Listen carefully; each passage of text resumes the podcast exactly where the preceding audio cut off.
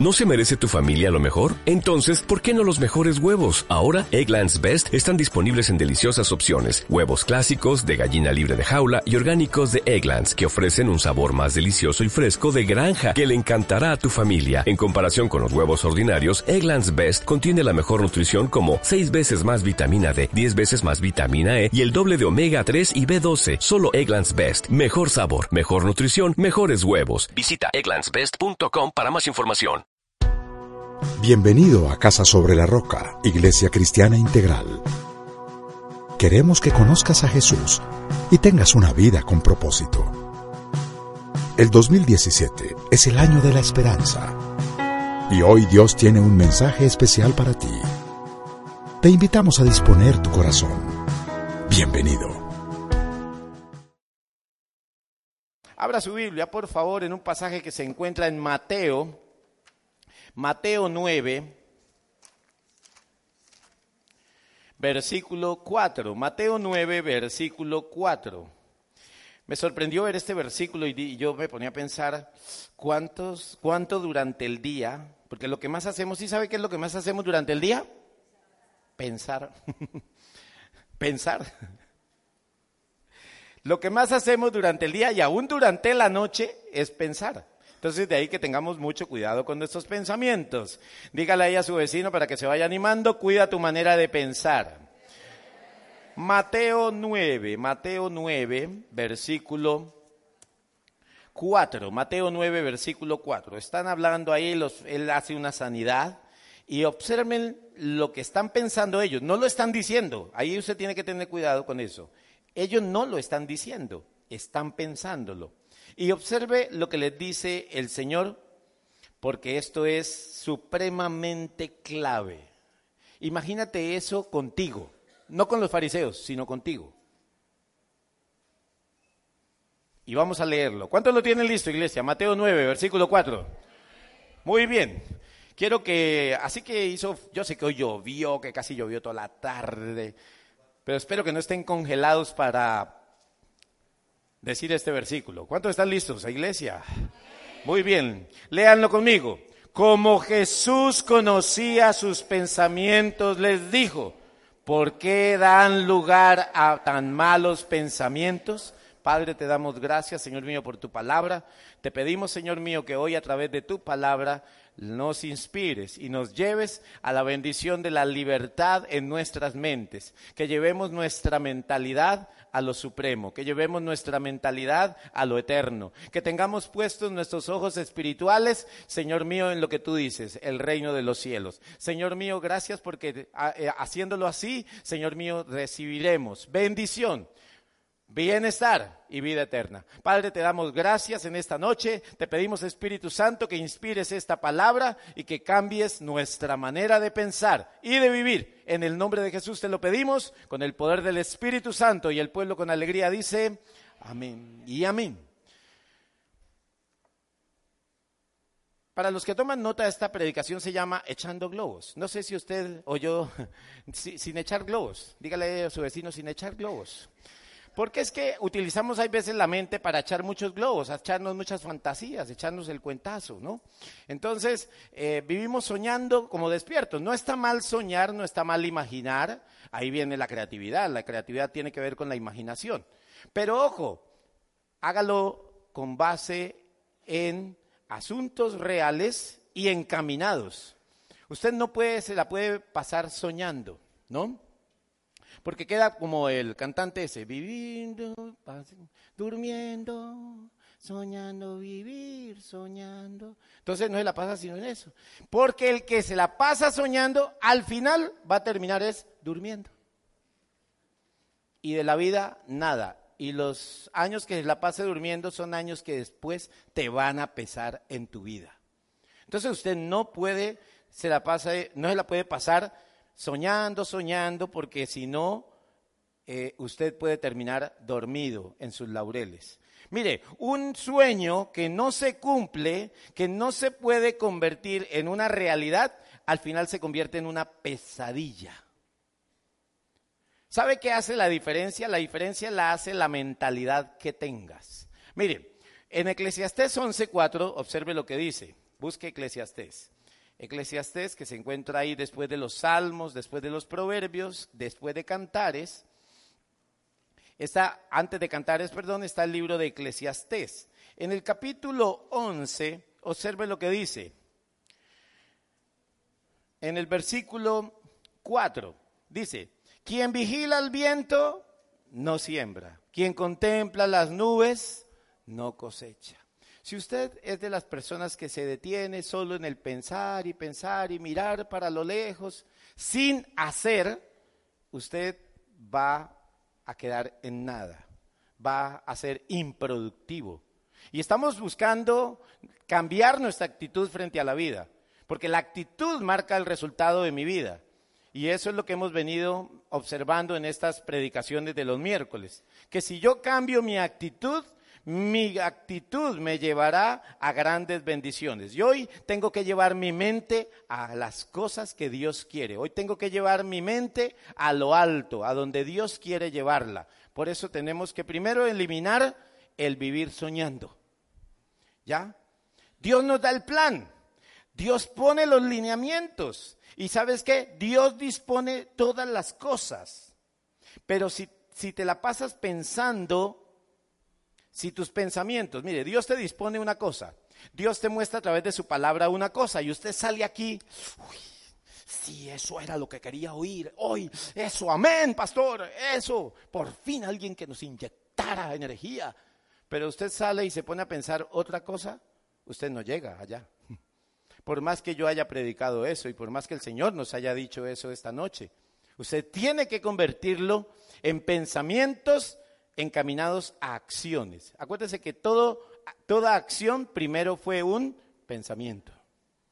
Entonces, ¿qué es lo que hay que cambiar? Mi manera de pensar, mi manera de pensar. Antes de cambiar la manera de actuar, usted tiene que cambiar su manera de pensar, porque si no, no vas para allá. Si usted quiere si usted quiere eh, alcanzar un buen matrimonio, pues tiene que pensar en pensar en un buen matrimonio. Oiga, ¿cómo llevo a cabo tener un buen matrimonio?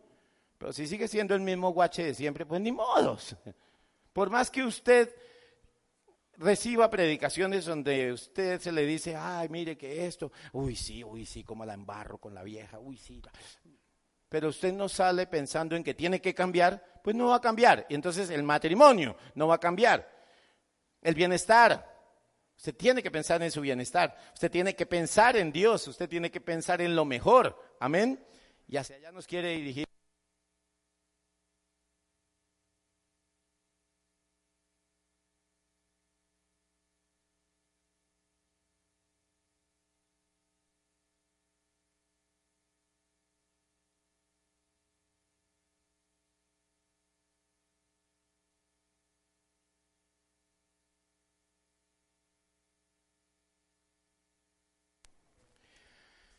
Hacia allá nos quiere dirigir el Señor en esta noche. Mire, mire la manera en que se lo dijo a Abraham.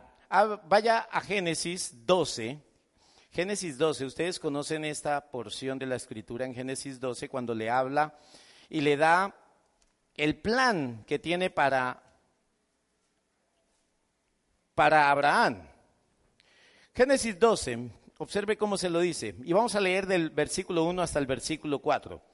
El Señor le dijo a Abraham, deja tu tierra, mire el plan de Dios, deja tu tierra, tus parientes y la casa de tu padre y vete a la tierra, ¿qué dice ahí? Que te mostraré. Haré de ti una nación grande, y aquí viene la promesa, y te bendeciré, haré famoso tu nombre, y serás una bendición. Bendeciré a los que te bendigan y maldeciré a los que te maldigan. Por medio de ti serán bendecidas todas las familias de la tierra. Y esta es la clave, miren. Abraham salí, partió tal como el Señor se lo había ordenado y Lot se fue con él. Abraham tenía 75 años cuando salió de Harán. Mire, una cosa es el plan de Dios. Y usted puede escuchar aquí mucha palabra, usted puede escuchar aquí muchas promesas, pero usted tiene que volver los pensamientos que se conviertan en acciones. Si usted no piensa que va para su tierra prometida, no llega a la tierra prometida, por más que lo oiga 50 mil veces. Usted puede estar oyendo que Dios restaura matrimonios, pero si usted no piensa en cómo va a ser la restauración del suyo, no llega allá. Si usted quiere llegar a ser el gran empresario que ha querido ser toda su vida y que deje un gran legado en Yopal, usted tiene que pensar en eso. ¿Cómo lo voy a hacer, Señor? Dame las estrategias, Señor. Dame la gente, dame los recursos y pensar en eso todos los días. ¿Cómo es que lo voy a hacer? ¿Cómo es que lo voy a hacer? Señor, Señor, Señor. Y Él te llevará allá. Eso fue lo que hizo Abraham. Él dice que ahí mismo, ¿a dónde es que es, Señor? En acción. ¿Por qué? Porque lo pensó así. Él no se puso en acción porque lo llevó la mujer. O porque él le dijo, sí, salgamos, vamos, Abraham, a ver qué sale de esto. No, él fue el que lo pensó. Amén. Dígale ahí a su vecino, tus pensamientos te llevan a donde Dios quiere. Entonces, ¿cómo están tus pensamientos? Porque los pensamientos nos llevan a nuestra vida. En verdad, lo que más tenemos que cambiar es nuestra manera de pensar. Este, eh, este mensaje es estratégico. Porque miren, ahorita con lo que es eh, el tema de echar globos, ¿no? Entonces hay, aquí yo a veces les digo a los solteros, y siempre se los predico, que hay, solteros que están viendo las chicas, ¿no? Entonces están, la ven y dicen, uy, aguanta, y toda la cosa, todo lo que dice uno de hombre, ¿no? Cuando ve las, las chicas y comienzan a mirarlas y todo eso, pero no se atreven, no piensan en grande, no piensan en grande. No piensan en que voy a casarme. Entonces, solo se lo imaginan. Entonces hablamos de los globos. Viven echando globos. Y cuando la ven llegando ahí, oh, la ven llegando. Entonces al principio la ven llegando común y corriente. Pero ya después, sin saberlo ella, ya están tragados de ella. Y ya no la ven lo mismo, ¿no? La ven entrando así. La ven entrando así como al estilo matrimonio. Vestida de blanco, pálida y serena, la pequeña novia camina. Y la ven entrando y ellos se la imaginan es de blanco así. Pero pasan los días, pasan los meses y pasan los años y nada que le dicen nada. Pues por más que la vean y por más que se la imaginen, son puros globos. Dígale a su vecino, puros globos. Eso al cabo de varios años ya ni siquiera la ven vestida de blanco, pálida y serena, como una novia caminando al altar, no, ya la ven es como la chica esa que sale del televisor, cual aro así.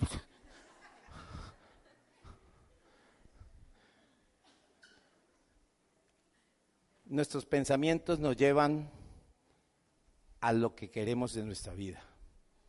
Entonces tenemos que cambiar nuestra manera de pensar.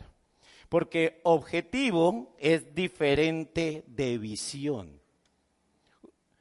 Yo a veces oigo personas, sobre todo a nivel deportivo, cuando los entrevistan. ¿Y cuál es su objetivo? ¿Cuál es el tema de su vida?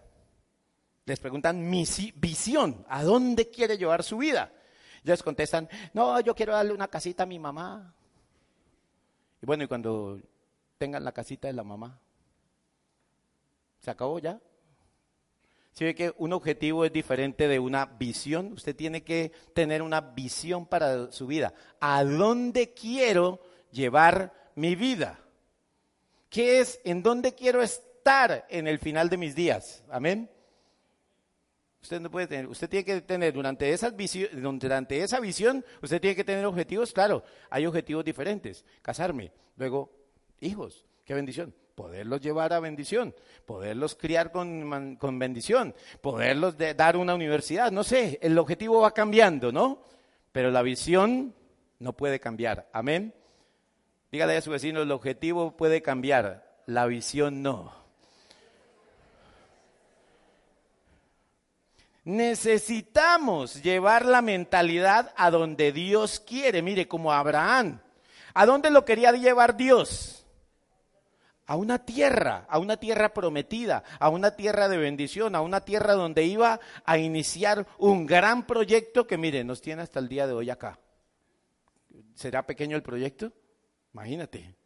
Qué gran proyecto fue ese. ¿Qué tal que no hubiera tenido esa mentalidad Abraham? no estaríamos acá predicando. Pero Dios le puso un plan a Abraham. Dios le puso los elementos. Dios le dispuso todas las cosas. Tú tienes que cambiar tu mentalidad hacia lo que Dios te quiere llevar. Porque si no, no llegas, no llegas allá. Abraham le creyó a Dios, dijo, sí, ah, bueno, eso es lo que quiere Dios. Oiga, yo también lo estoy pensando. Está buena la idea, me suena. Dios tiene grandes planes para ti, nos lo decía el domingo, ¿no? Planes grandiosos, planes de bienestar, no de calamidad. Dios tiene grandes planes contigo. Desde acá encamínalos hacia allá. Encamínate hacia allá. Encamínate a salir de ese vicio. Piensa en eso encamínate a ser mejor esposo. ¿Para qué? Para tener ese matrimonio que siempre has querido. Porque no es solo querer. ojalá fuera por el querer que uno obtuviera todo. Pero el querer no lo logra, el pensar sí. Pensar cambia las cosas. Mire, Marcos 7:21. ¿Hacia dónde tenemos que comenzar a encaminarnos para cambiar nuestra manera de pensar? Ojo con tu corazón, ojo con tu corazón. Porque para lograr todo eso se requiere la mente de Cristo. Y entonces es necesario renovar la mente. En Marcos 7, 21, quiero buscarlo. Marcos 7, versículo 21.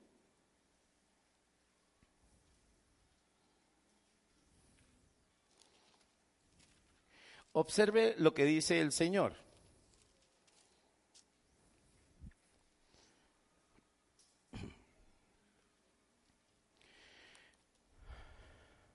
Porque de adentro del corazón humano, ¿de dónde? Del corazón humano. Tóquese ahí, pues supuestamente, no habla de este corazón, del músculo cardíaco, no. Habla del centro de mi ser, de donde proviene todo lo que yo soy. Todo lo que me identifica es lo que se llama el corazón en la Biblia, no el corazón, el músculo, no. Lo que soy. De lo que yo soy salen, sale todo lo que yo soy. Mire, ahí lo dice el Señor. Porque de adentro del corazón humano salen, ¿qué? Los malos pensamientos, la inmoralidad sexual, los robos, los homicidios, los adulterios, la avaricia, la maldad, el engaño, el libertinaje, la envidia, la calumnia, la arrogancia y la necedad. Todos estos males vienen de adentro ¿Y qué? ¿Y qué dice ahí? Y contaminan la persona. Lo primero, ¿sabe qué es lo primero que dice que sale del corazón? Los malos pensamientos. Oiga, y si yo estoy pensando mal, volvamos al primer versículo y piensa en esto. Piensa que no es los fariseos, eres tú. Porque yo sé los pensamientos de, y coloque ahí tu nombre. ¿Por qué piensan ustedes eso? Que el Señor te viviera diciendo, ¿y usted qué anda ahí pensando? Acuérdense que Él sabe lo que pensamos, amén. Dígale ahí a su vecino, el Señor sabe lo que piensas. Y aún en este momento, el Señor te sabe lo que piensas. Y a lo mejor está, si estás pensando, ah, esta es otra predicación, hay toda charra. Él se lo oyó. Yo no, y yo menos mal que no lo oí igual no me desanima. ¿Qué estás pensando?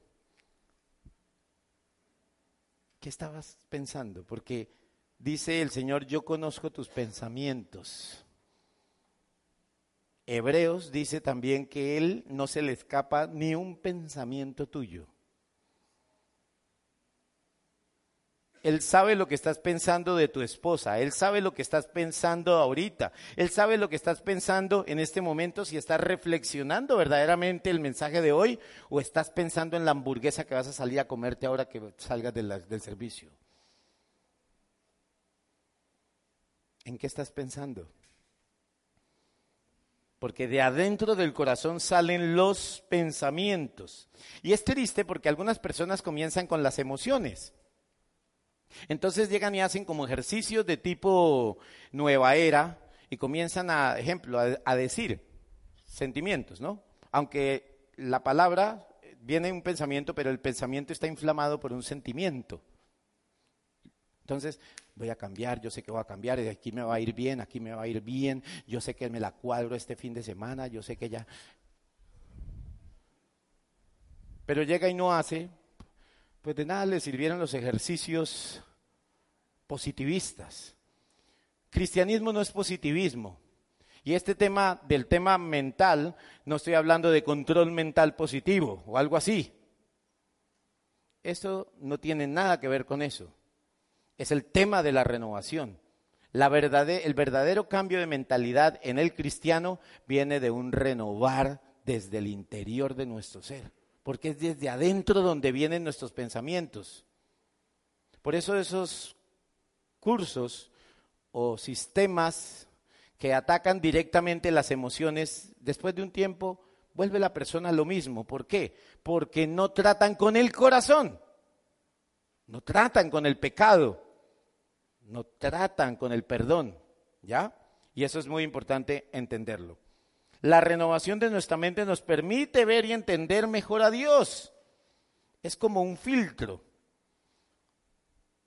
Si no es renovado, tu mente, si no eres renovado en tu mente, difícilmente vas a entender qué es lo que quiere Dios y hacia dónde te quiere llevar Dios. Por eso tienes que renovar tu manera de pensar. Quiero que vaya a Romanos 12.2, este es un versículo clave en la renovación de la mente.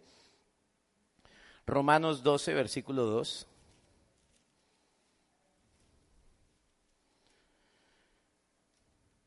Y observe lo que dice el apóstol Pablo no se amolden al mundo actual. ¿Por qué quiere el Señor que no nos amoldemos al mundo en cuanto al tema del pensar?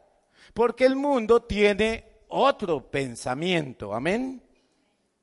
Tú no te puedes amoldar al mundo porque el mundo tiene otro pensamiento y difiere totalmente del pensamiento de Dios.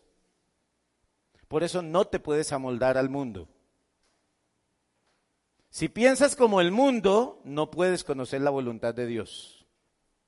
Si piensas como Dios, conoces la voluntad de Dios. Amén. Mire, lo dice ahí enseguida. No se amolden al mundo actual, sino sean, ¿qué es lo que dice ahí?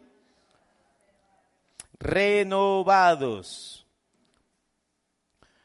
Sino sean transformados mediante la renovación de qué? de su mente. Así podrán comprobar cuál es la voluntad de Dios, buena, agradable y perfecta. Para que usted pueda comprobar la voluntad de Dios, que es buena, agradable y perfecta, necesita, necesita, necesita renovar su mente, transformar su manera de pensar. Y va a estar en total contradicción con lo que dicen allá afuera. Amén. Entonces usted, ojo, no se choquee cuando usted encuentre que lo que usted piensa con Dios es diferente a lo de allá. Siéntase agradado porque es así.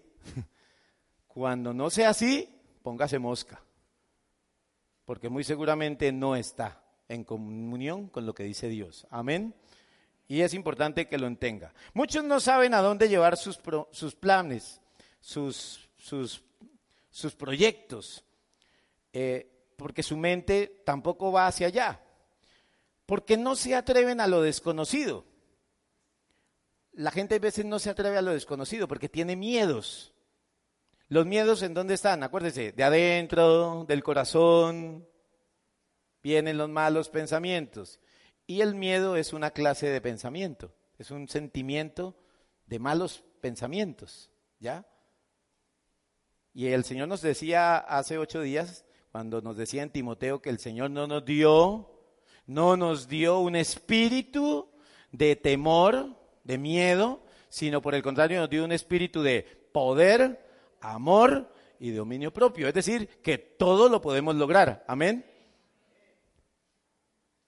Entonces no le tema lo desconocido. Si usted está con Dios, Dios lo lleva en victoria. Debemos ver más allá de nuestra mente. Debemos ir más allá de lo que estamos pensando o imaginando. En otras, y, pongamos la mente en las cosas de arriba. Mire cómo se lo decía Pablo a los colosenses. Vaya Colosenses 3, ahí adelantico de Romanos. Esta parte previa es importante porque quiero encaminarlos a donde, ¿qué hacer para cambiar la mente? ¿Hacia dónde tengo que llevar mi mentalidad? Colosenses 3, versículos 1 y 2. Ya que han resucitado con Cristo, ¿qué es lo que dice ahí? Busquen las cosas de arriba donde está Cristo sentado a la derecha de Dios. Concentren su qué, dice ahí, su atención, sus pensamientos. Concentren sus pensamientos, su atención en qué? En las cosas de arriba, no en dónde? En las de la tierra. Pero nosotros hacemos lo contrario. Nosotros vivimos desconcentrados y aquí como que venimos a tener una hora y media o dos horas de desfogue, como al carro que lo deja uno desfogando, o a la olla pitadora que le pone uno el tenedor palanqueado ahí para que para que pueda uno destapar los frijoles. No, no se trata de desfogar. Por el contrario, usted viene aquí a renovar su manera de pensar para que salga por lo que Dios tiene preparado para usted. Eso es lo que Dios quiere. Por eso usted viene aquí a recibir un mensaje. Entonces, no se sienta mal. Piense en las cosas de arriba. Piense en lo que Dios quiere para usted. Póngale atención a lo que Dios le dice todas las mañanas a través de la Biblia. Porque ahí es donde están los pensamientos de Dios. Y usted quiere pensar como Dios. Amén. ¿Cuántos quieren pensar como Dios? Eso es lo que Dios quiere, que ustedes piensen en los proyectos y en los planes que Él también tiene para ustedes. Entonces, no te puedes encerrar en un solo tema. El Señor quiere que experimentemos más y más. ¿Recuerda lo que dice Efesios 3, versículo 20? Aquel que puede hacer muchísimo más allá de lo que podemos imaginar o pensar o pedir. ¿Sabe? por el poder que obra eficazmente. ¿En dónde está ese poder? En nosotros. ¿Sabe quién? El Espíritu Santo. Por eso el Señor lo quiere llevar a los pensamientos de Él. Por eso usted no puede quedarse simplemente con lo que cree. Mire, usted no puede, si usted me dijera que el proyecto de su vida es ser rico, yo le digo que quedó muy corto. Usted busque la gloria de Dios, porque en el camino se hace rico. Usted busque la gloria de Dios, que eso es más alto, acuérdese, más alto, más arriba, que los planes del Señor, nos decía el domingo, que los planes del Señor son más altos que los mismos cielos sobre la tierra. Pues si usted piensa en algo cortico, pues de pronto llega, pero ahí se quedó. Usted tiene que ir mucho más allá. Miren, esa historia nos trae una claridad impresionante acerca de lo que es el renovar de nuestra mente. En Lucas 24, versículo 13, nos encontramos con esta historia. Supuestamente estos personajes eran seguidores de Jesús, es decir, conocían a Jesús. Pero están impresionados, están anonadados, están perplejos con los sucesos que han acadecido. El Señor Jesús ha muerto, lo han crucificado, pero resulta que al tercer día Él resucita. Y en su resurrección, Él llega hasta donde van dos personajes caminando, van hacia Emaús, una aldea muy cercana, y van estos dos personajes un poco tristes, achantados, habían puesto toda su esperanza en Jesús, tal vez lo venían siguiendo ya desde hace varios días, meses, tal vez, y venían contentos, venían, venían ellos pensaban que, que en Jesús ya encontraron la solución a todos sus temas, y de un momento a otro muere, lo entierran y como que el cuento se acabó. Y van un poco achantados porque habían puesto todas sus esperanzas en Él. Pero habían estado con Jesús, pero mire, Aquí el Señor les va a demostrar que no conocían a Jesús. Y ojo porque es un tema de cristianos. Los cristianos que llevan su mente más allá de donde se puede imaginar o pedir, conocen a Jesús, saben cómo se mueve Jesús, saben cómo actúa el Señor, saben de qué manera es que pongo en acción las cosas de Dios, no solo con asistir a una congregación. Entienden el tema de la oración, entienden sobre la palabra, quieren profundizar más en el conocimiento de Dios. Esos son los que llegamos a conocer al Señor Jesucristo. Y mire cómo se lo demuestra. Mire, ahí en el versículo 13, en el capítulo 24, ahí dice camino a Maús, y dice que estaban dos tipos ahí, dice, iban conversando sobre todo lo que había acontecido. Sucedió que mientras hablaban, versículo 15, y discutían, Jesús mismo se acercó y comenzó a caminar con ellos. Imagínense, van los dos caminando y de un momento a otro se acerca otro, y es el Señor Jesús, y comienza a caminar con ellos, y ellos están ahí discutiendo. Y bueno, advierten que ya hay otra persona caminando con ellos. Y observen lo que pasa. Pero no lo reconocieron, pues sus ojos estaban como velados. ¿Qué vienen discutiendo? Les preguntó se detuvieron cabizbajos, imagínense, y uno de ellos llamado Cleofas le dijo, ¿eres tú el único? Imagínense con cara de tristeza, con cara de achante, ¿eres tú el único que no sabe qué es lo que pasó? Y le cuentan la historia de lo que pasó con Jesús y todo eso, y llegan hasta cierto lugar, y en el versículo... Eh, 25, él comienza a mostrarle las escrituras. Oiga, ustedes estuvieron con Jesús, pero no entendieron el plan de Jesús, porque tal vez sus pensamientos estaban en otra cosa. Estaban pensando era en lo en lo normal, en lo cotidiano, ¿no? Llegue ahí al versículo 31. Al versículo 31. Desde el 30. Luego estando con ellos a la mesa, tomó el pan, lo bendijo, lo partió y se lo dio. Entonces, ¿qué pasó? Se les abrieron los ojos y lo reconocieron, pero él desapareció. Miren, les, se les fueron abiertos los ojos, no los ojos físicos, los ojos espirituales.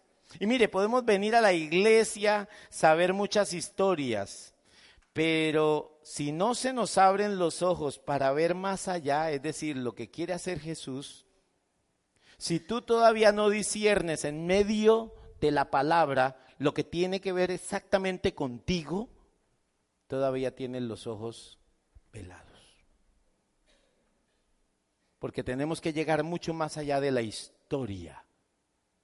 Usted tiene que estar pensando en este momento es, ¿en dónde tengo mis ojos velados, en donde no estoy viendo a Dios, en donde no, no, quiero ver a Jesús, en donde no estoy viendo el poder de Jesús, porque Jesús es poderoso, ¿sí sabían? Y si no lo crees es porque no lo estás viendo. Y el Señor es poderoso para cambiar. Mire, ¿quiénes, ¿quiénes no se apartan del Señor nunca? ¿Quiénes no se apartan del Señor nunca? Mire, los que tienen un encuentro real, personal y vivencial con Jesús. Ellos nunca se apartarán. Vendrán problemas, ahí sí la casa sobre la roca. Vendrán vientos, vendrán lluvias, vendrán ríos y golpearán contra aquella casa, pero la casa no se caerá porque está cimentada sobre la roca. Esos que están cimentados bien sobre la roca son los que nunca se caerán los que nunca van a dejar de seguir a Jesús.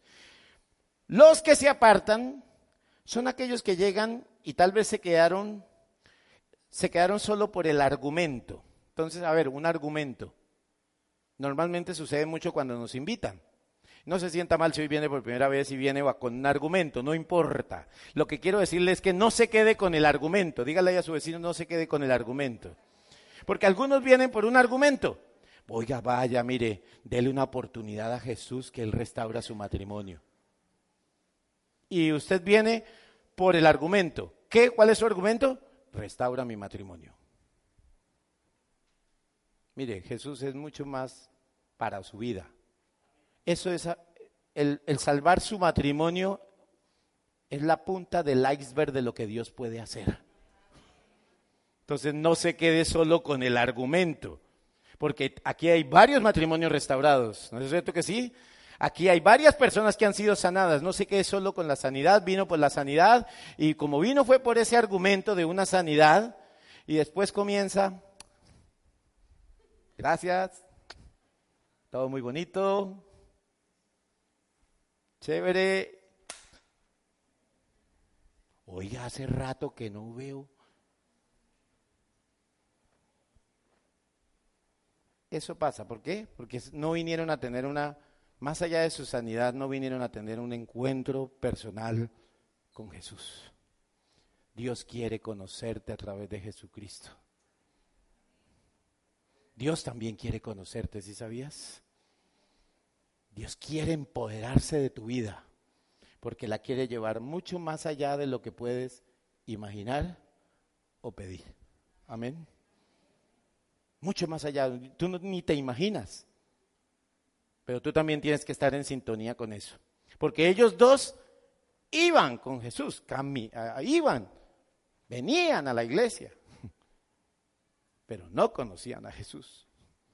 Por eso el primer o el segundo paso, el segundo parte de nuestro proceso en Casa sobre la Roca es eso, que usted conozca a Jesús, conectarse crecer. Servir. Usted tiene que crecer en el conocimiento de Dios. Amén. Usted no se puede quedar solo con el argumento. Versículo 32. ¿Qué más pasó? Se decían el uno al otro. No ardía, mire, no ardía nuestro corazón mientras conversaba con nosotros en el camino y nos explicaba las escrituras. Oiga, llega un fulano al lado comienzan a hablar con él y les comienza a arder el corazón y como tienen velados los ojos espirituales, no conocen a Jesús, no, no conocieron bien a Jesús, no lo reconocen, pero oiga, les ardía el corazón. A ti te tiene que arder el corazón. Enciende el corazón. Porque todo sucedió. ¿Qué pasó? ¿Cuándo les comenzó a arder el corazón? ¿Cuándo qué? Cuando les abrió las escrituras. Cada cuanto, aparte del día de hoy, cada cuanto abre las escrituras. ¿Usted quiere que su corazón sea siempre una fogata ardiente? Yo me leí un libro muy bueno, se lo recomiendo, se llama Ardiendo para Dios. Y la invitación es esa, que seamos siempre una llama prendida, encendida por el Espíritu Santo ardiendo para Dios. Usted tiene que mantener así al estilo de la... ¿Se ha visto en los Olímpicos? Cuando comienzan los Olímpicos, prenden la llama, ¿no? Y se mantiene sin apagarse hasta cuando terminan los Olímpicos. ¿Sabe cuándo termina? Ya no necesitaremos el fuego del Espíritu porque estaremos siempre en su presencia cuando estemos en el cielo. Mientras tanto, tú tienes que tener tu antorcha ardiendo. Amén. ¿Cómo está tu antorcha? ¿Ardes para Dios? ¿Cómo será que ya quemas a otros? ¿Enciendes a otros?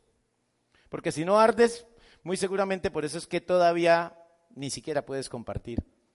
Ni siquiera le puedes decir a otros que conoces a Jesús, porque ni siquiera ardes para Jesús. Y mire, versículo 45, ya está con los discípulos. Ha dejado a los ha dejado a nuestros dos amigos que van a Emaús, a Cleofas y al otro, y ahora está con los discípulos que al final, al principio tampoco lo reconocían. Y observe lo que dice en el versículo 45, porque se tiene que abrir otra cosa. Versículo 45. Entonces les abrió, ¿qué dice ahí? El entendimiento, ¿para qué? Para que comprendieran las escrituras. Todo buen cristiano que ha conocido a Jesús, aún sin saber nada de la Biblia, por medio del Espíritu Santo, al abrir las escrituras, comprende las escrituras. No necesita ser el pastor, no necesita ser un duro en teología, no. Dios te va a hablar. Si tú cada mañana al orar abres las escrituras, Dios te va a hablar y tú le vas a entender porque el Espíritu Santo te abrirá la mente para que conozcas lo que Dios quiere. Entonces, no ni siquiera tienes que pedir ayuda. Que algunos llegan y dicen, no, pues es que yo leo y no, no entiendo. A mí me da lo mismo acá Génesis que, me, lo mismo aquí Apocalipsis. Eh, ¿Cómo está nuestra relación con Dios? Ahí es donde tenemos que examinarnos. ¿En verdad he conocido al Señor Jesucristo? Dice ahí, les abrió la mente para que comprendieran las escrituras. ¿Quieres tener una mente que vaya más lejos? Primero, entonces, conoce a Jesús. Segundo, haz arder el corazón. Y tercero, eh, tienes que entender las escrituras. ¿Se acuerda que hace unos meses estuvimos hablando de los odres? Que el odre viejo no sirve para el vino nuevo y que el vino nuevo no se echa en odres viejos. Si tú tienes el odre viejo de la mente, tu mente es un odre viejo, pues por supuesto que el Señor no te puede dar vino nuevo. Porque si todavía estás, llegas y le dices, mm, sí, aquí dice el Señor, pero es mejor casarse que estarse quemando. Y usted dice, mm, esto todavía no me suena. Yo, la verdad, eso es, eso hoy en día es impracticable, pastores. Hay gente que me ha dicho, eh, pastor, eso es impracticable porque vivimos en un, en un mundo open mind. Somos de mente abierta. Eh, pues sí, usted podrá ser de mente abierta, pero la Biblia dice otra cosa y yo le creo más a la Biblia. Este mundo se podrá modernizar todo lo que quiera. Pero yo le creo es a esto porque esto sí me lleva a vida eterna. Amén. Esa clase de mente es la que tú debes de tener. Amén. ¿Hacia dónde tenemos que llevar nuestra mente? Cinco cosas a las que usted tiene que llevar su mente, con cinco ejemplos. Lo primero que usted tiene que llevar a su mente es a que sea una mente de paz. Lleve su mente a la paz. Una mente tranquila es más poderosa. No se levante, mire, hay gente que se levanta con la cabeza llena de problemas. Se acuestan con la cabeza llena de problemas, de tristezas, de dolores y se levantan con los mismos problemas, las mismas. No se levante con la cabeza llena de problemas.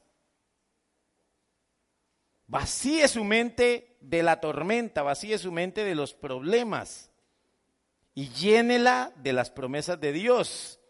Miren, Génesis 28, váyase a Génesis 28, porque este hombre sí tenía problemas. Se había metido en unos problemas, pero tenaces. Sin un peso en el bolsillo, como dice el pastor Darío, con una mano adelante y otra atrás. Este es Jacob, Génesis 28 ha usurpado la primogenitura de su hermano, su hermano está que lo busca para quebrarlo, ha contratado a uno que otro sicario, cosa que si lo pilla por ahí, de una vez le de chumbimba. Pero estaba en problemado.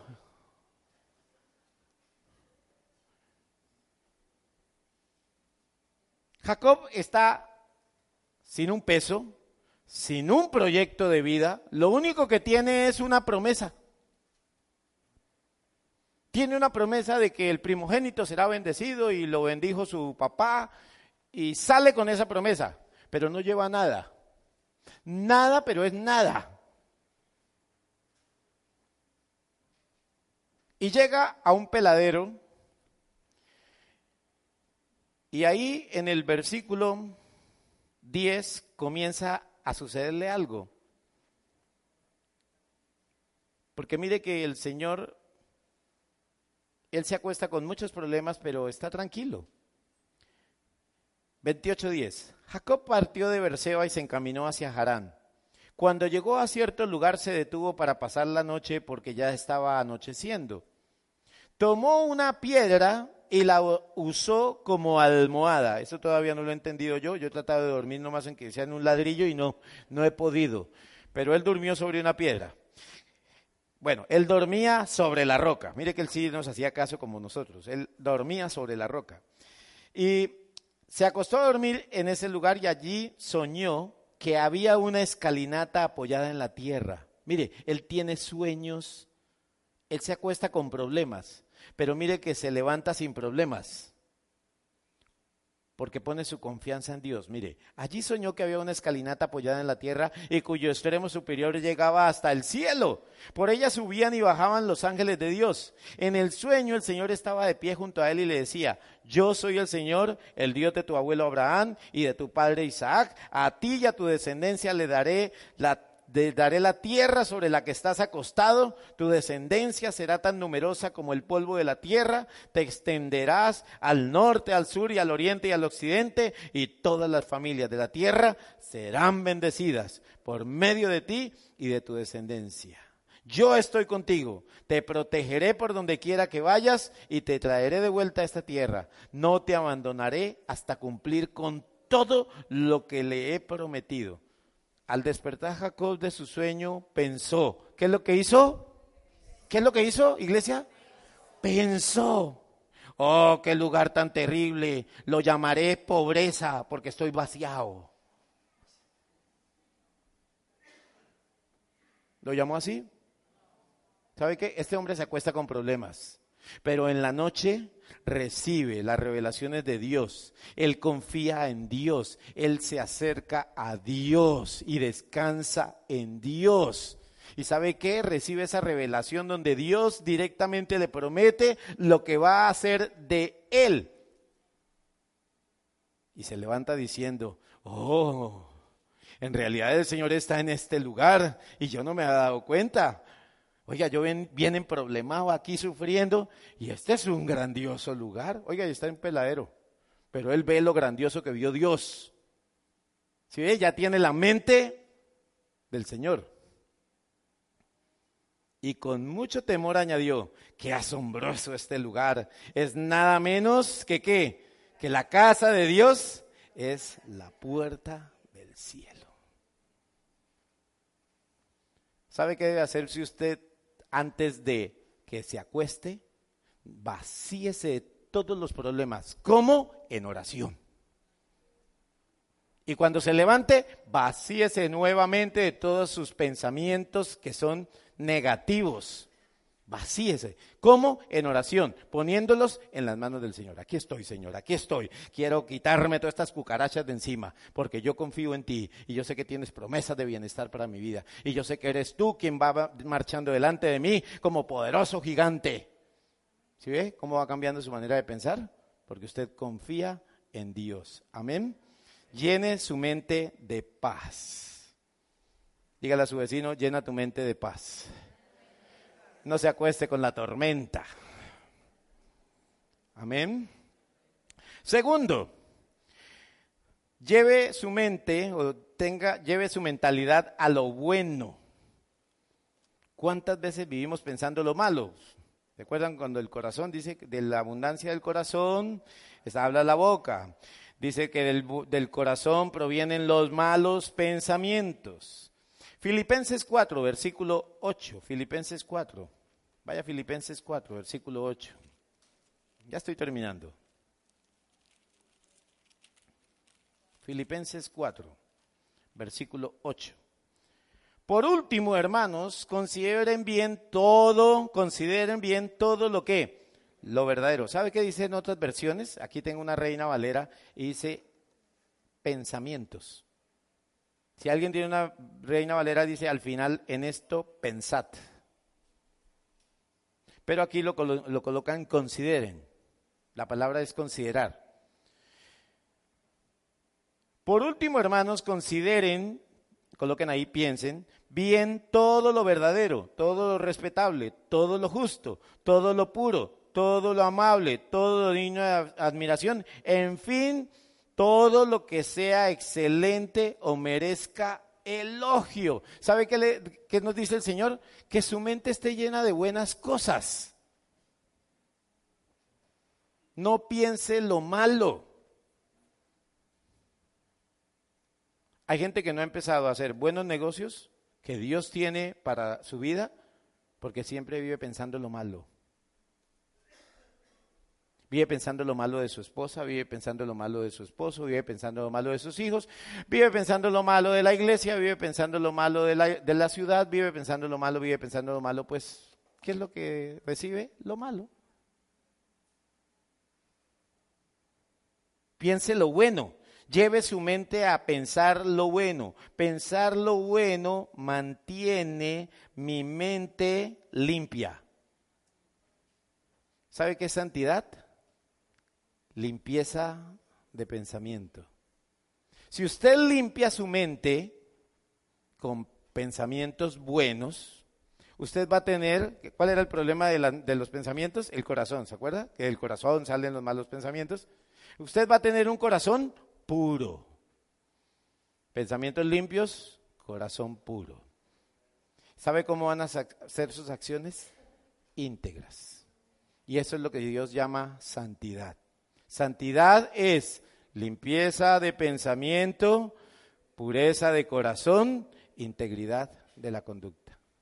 Pero todo comienza acá. Si usted tiene pensamientos limpios, va a tener un corazón puro. Y si usted tiene un corazón puro, va a tener actos íntegros. Piense lo bueno.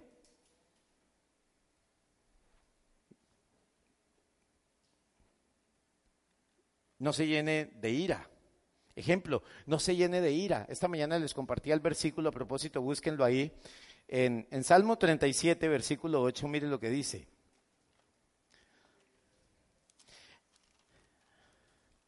Con las parejas compartimos mucho un versículo que se encuentra en Cantares 2.15 y yo les compartía en nuestra última sesión de parejas que no se enfoquen en las zorritas pequeñitas o que no se que debían de estar pendientes de las zorritas pequeñitas.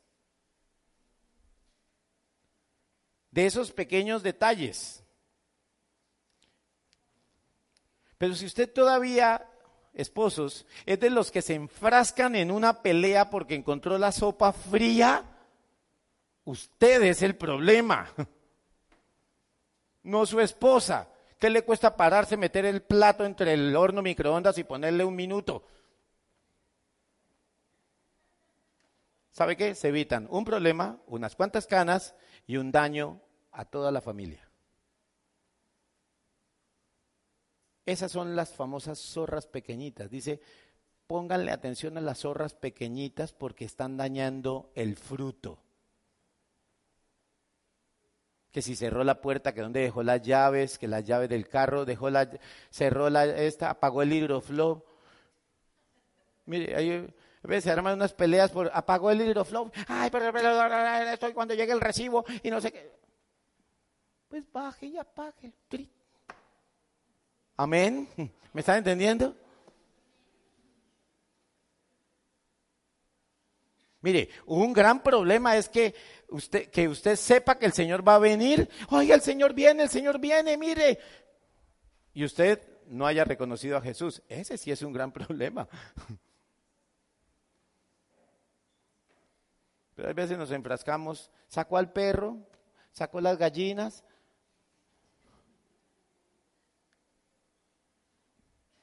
Si hay parejitas, dígale ahí a su parejita, no vamos a tener pequeños problemas.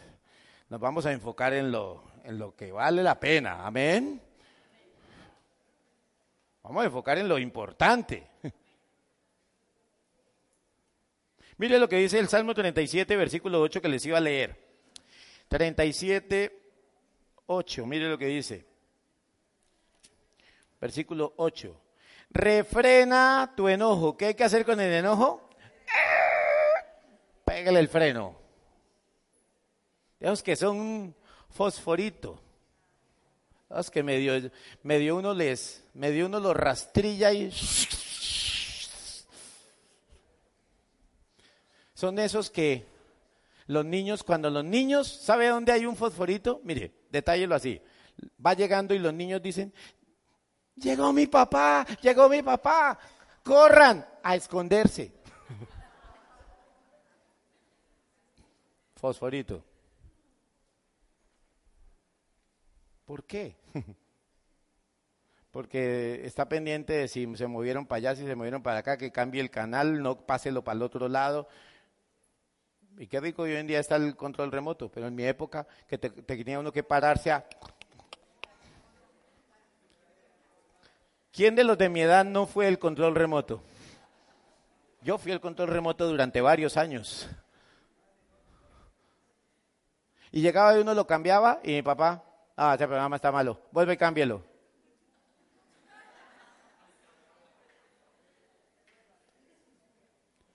Y hay de que se dañara ese bichito, tocaba era con el alicate. no les tocó con el alicate? Sí, varias veces. Porque los, los bichitos, eso yo vivía en un pueblo, se compraban solo en Bogotá.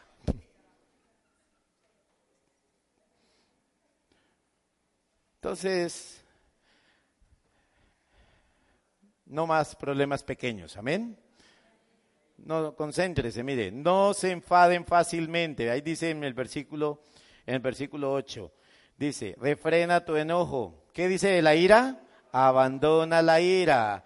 No te irrites, pues esto conduce a qué?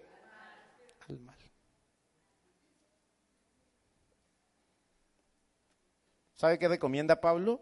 Dice, si se enojaron durante el día, no se acuesten enojados. ¿Qué tal que el Señor venga y los, se los lleve y ustedes enojados? Terrible, ¿no? No despidan a sus hijos enojados. Uno no sabe. Amén. Ojo con la ira. Lleve sus pensamientos a lo bueno. Lleve su mentalidad a lo bueno. Tercero, lleve su mentalidad a lo nuevo. Mire, Efesios 4, 22, 23. Ya estoy terminando. Efesios 4, 22, 23. Uy, me tengo que apurar. Efesios 4, 22, 23.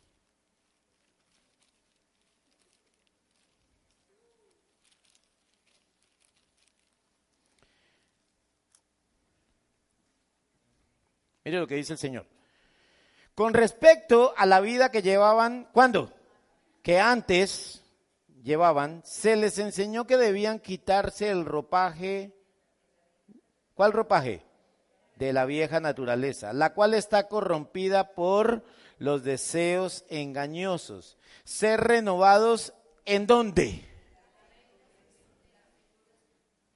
Lleve su mente a lo nuevo busque lo nuevo. ¿Sabe qué dice la Biblia? Que por medio de Cristo ahora somos una nueva creación. Diga, soy nueva creación. Las cosas viejas pasaron. Pero digan, las cosas viejas pasaron. Ahora todas son hechas nuevas. Entonces, ¿por qué viven pensando lo viejo? Uy, un traguito de guarilá que aguanta. Sí, uy, sí para bajar la grasa. Yo no sé esa disculpa que tienen, que para bajar la grasa.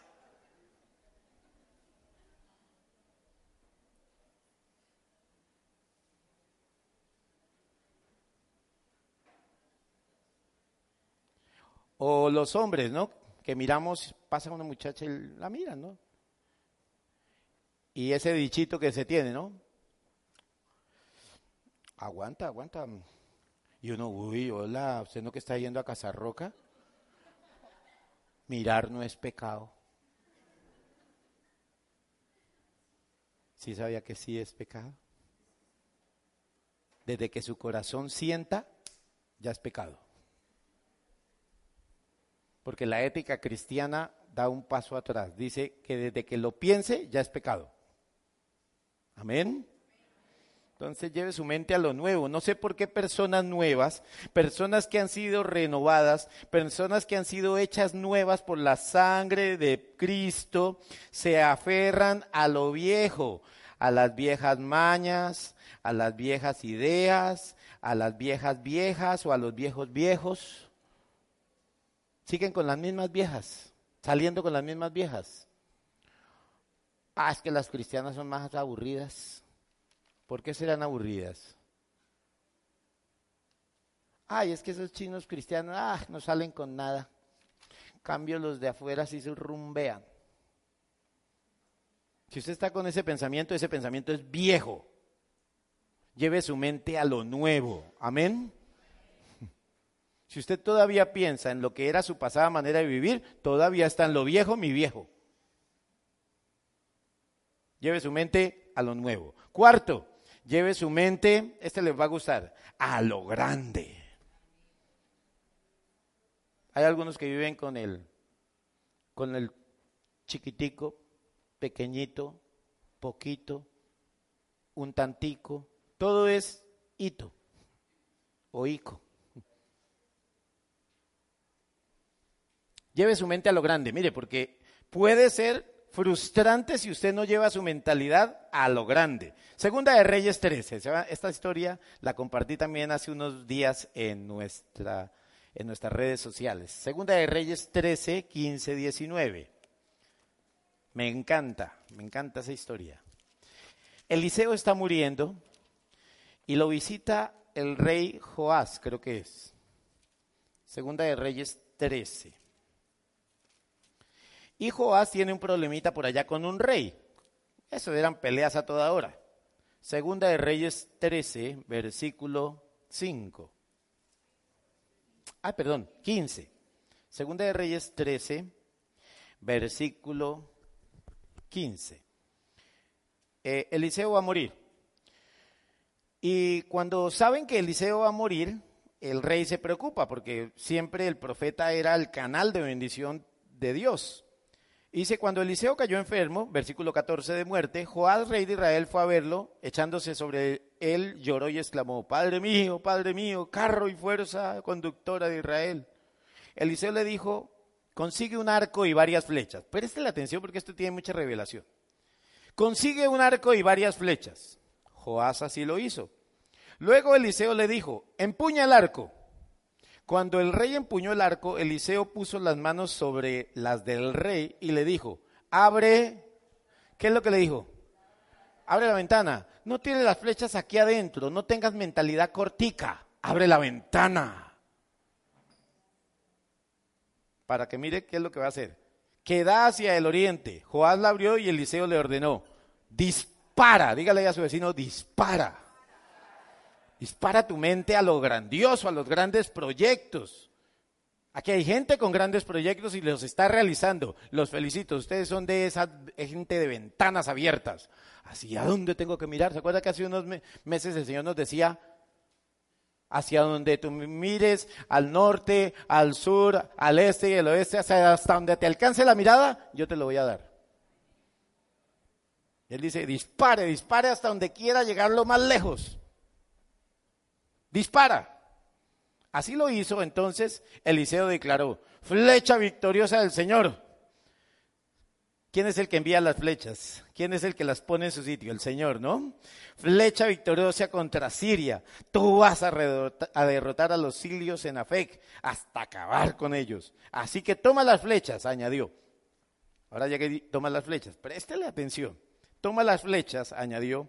El rey las tomó, imagínate, coge el puñado de flechas coge el puñado de flechas y le dice, y Eliseo le ordenó, golpea el suelo. Joás golpeó el suelo tres veces y se detuvo. Pa, pa, pa. Y ahí paró. Ante eso el hombre de Dios, ¿qué dice ahí?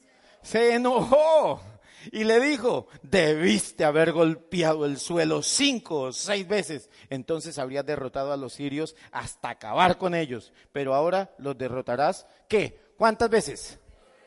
Solo tres veces. Usted con el Señor tiene que... Aquí estoy, Señor. Quiero ser bendecido. Amén.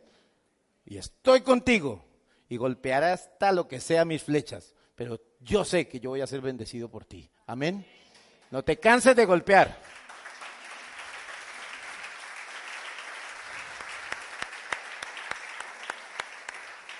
Hay gente que viene y se conforma con haber solo venido. Uy, ya, ya, gracias, ya soy salvo. Eso es apenas un comienzo, es apenas la punta de Diver, yo siempre les digo, es apenas lo, un poquito de lo mucho que Dios puede hacer por ti. Piensa en grande. Amén. Van a dar una película acerca de la visión de McDonald's. Se la recomiendo para que la vean. El señor que fundó McDonald's. Y ese era ese tipo así, era esos tipos que pensaban así, en grande.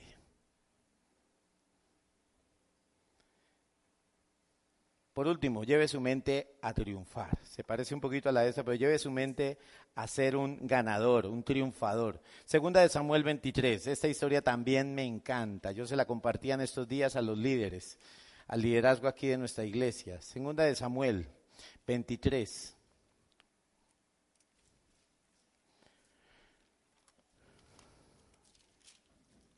Mire lo que ocurre, mire lo que pasa aquí. 23, versículo 14.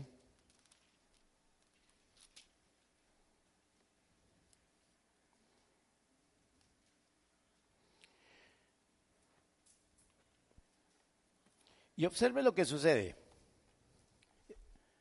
David se encontraba en su fortaleza y en ese tiempo había una guarnición filistea, es decir, enemigos. Una guarnición filistea en Belén como David tenía mucha sed, imagínense que el señor eh, David sale a su balcón, terraza, lo que sea, dice terraza creo que es, ¿no? Y sale y dice, ay, qué sedononón.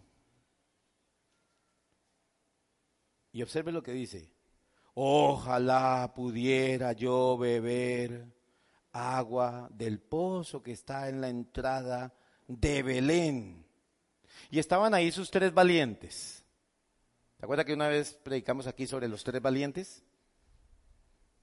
Y los tres, yo creo, no se hablaron. Pero ellos tenían, ellos, mire, esta gente se la pasaba peleando todos, casi todos los días, tenían batallas. O sea, por pelear ellos no tenían problemas, era algo que era común a ellos. Pero ir al pozo que se encuentra en Belén sitiado por los filisteos, era un gran problema. El rey casi que estaba pidiendo un deseo difícil. Pero estos tres hombres que tienen mentalidad ganadora, se miraron y yo creo que solo bastó con mirarse y decir, dice que se subieron a sus caballos y lo, mire lo que dice, entonces los tres valientes, ¿qué hicieron? Se metieron en el campamento filisteo, sacaron agua del pozo de Belén y ¿qué hicieron? Se la llevaron a David, pero él no quiso beberla, sino que la derramó en el agua en honor al Señor y declaró solemnemente, que el Señor me libre. ¿No que tenía mucha sed? Que el Señor me libre de beber la sangre de hombres que se han jugado la vida y no quiso beberla. Esos hombres pensaban en grande. Querían triunfar. Hoy, si vienes por primera vez, y para todos que tal vez han venido varias veces y les cuesta pensar como piensa Dios, busquemos este versículo ya para el final. Segunda de Corintios.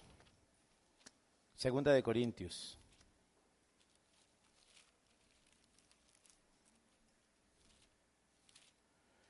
Capítulo 3, versículo 14.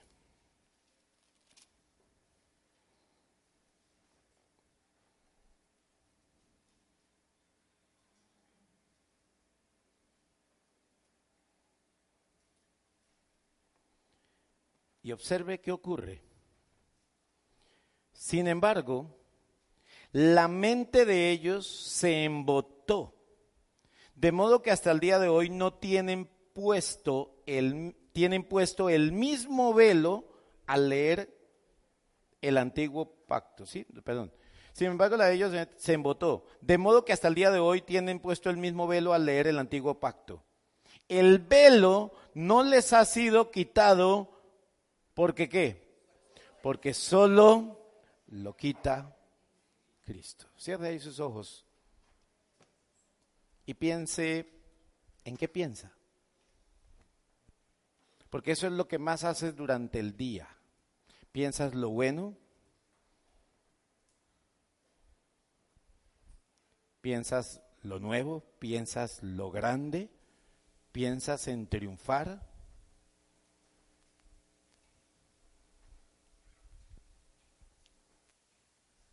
Tienes que quitarte el velo.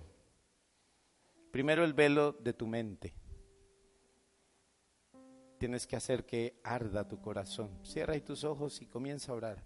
¿En qué área de tu vida sigues pensando lo mismo? En que Dios de pronto no va a poder hacerlo. En que las cosas no van a cambiar. No busques cambiar personas. Esas las cambia Dios, no tú. Tú no puedes quitarle el pensamiento a otra persona. Lo, el único que lo puede hacer es Dios. Porque Él es el que quita el velo del pensamiento. Si tu pensamiento está velado a Dios, y tal vez tú viniste hoy por primera vez, deja que hoy Jesús es el único que puede quitar el velo. Para que después de quitar ese velo, arda tu corazón. Cuando los dos hombres que caminaban en ese camino no entendían ni conocían a Jesús, tan pronto les fueron abiertos los ojos, entendieron que lo que ardía en su corazón era el fuego de la palabra de Dios. Deja que ese fuego arda hoy en ti. Que Dios te encienda de nuevo.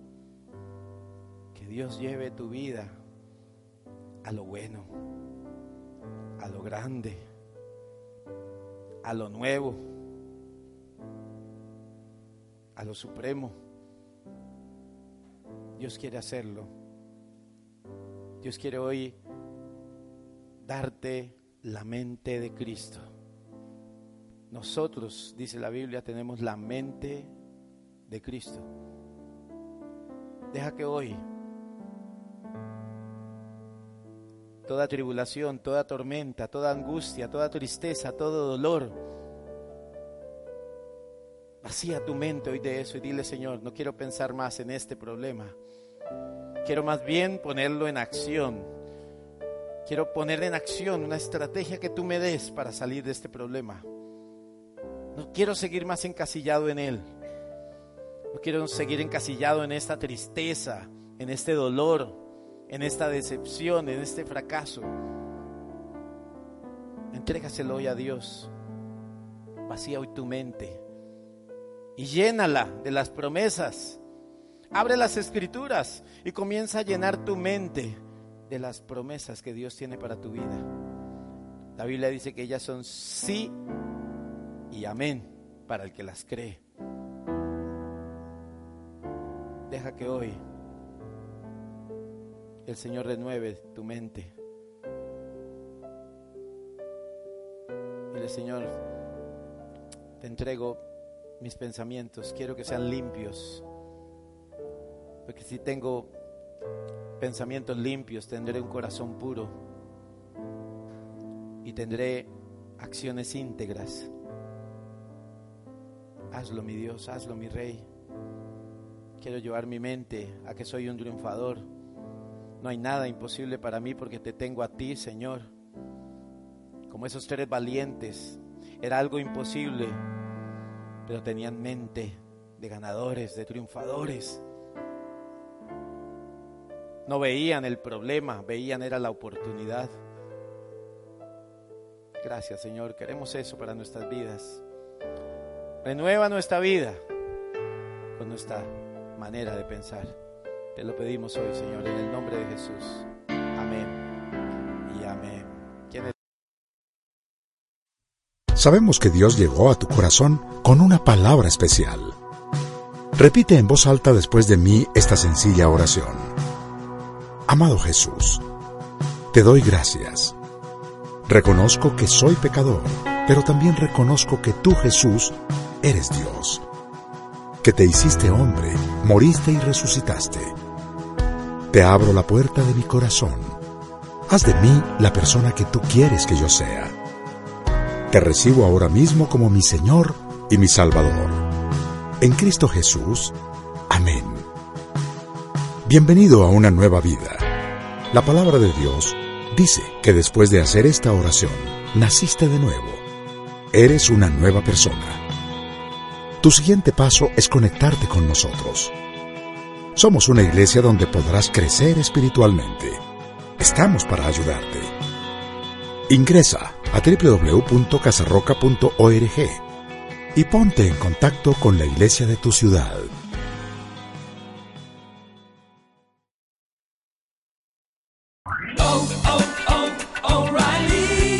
¿Necesitas ayuda? En O'Reilly Auto Parts te ayudamos. ¿Necesitas algún consejo? Te aconsejamos. Nuestros profesionales en autopartes están siempre disponibles para ayudarte a encontrar lo que necesites. Excelente servicio al cliente es solo una de las ventajas que ofrece O'Reilly Auto Parts. Los profesionales en autopartes. Oh, oh, oh, O'Reilly Auto Parts.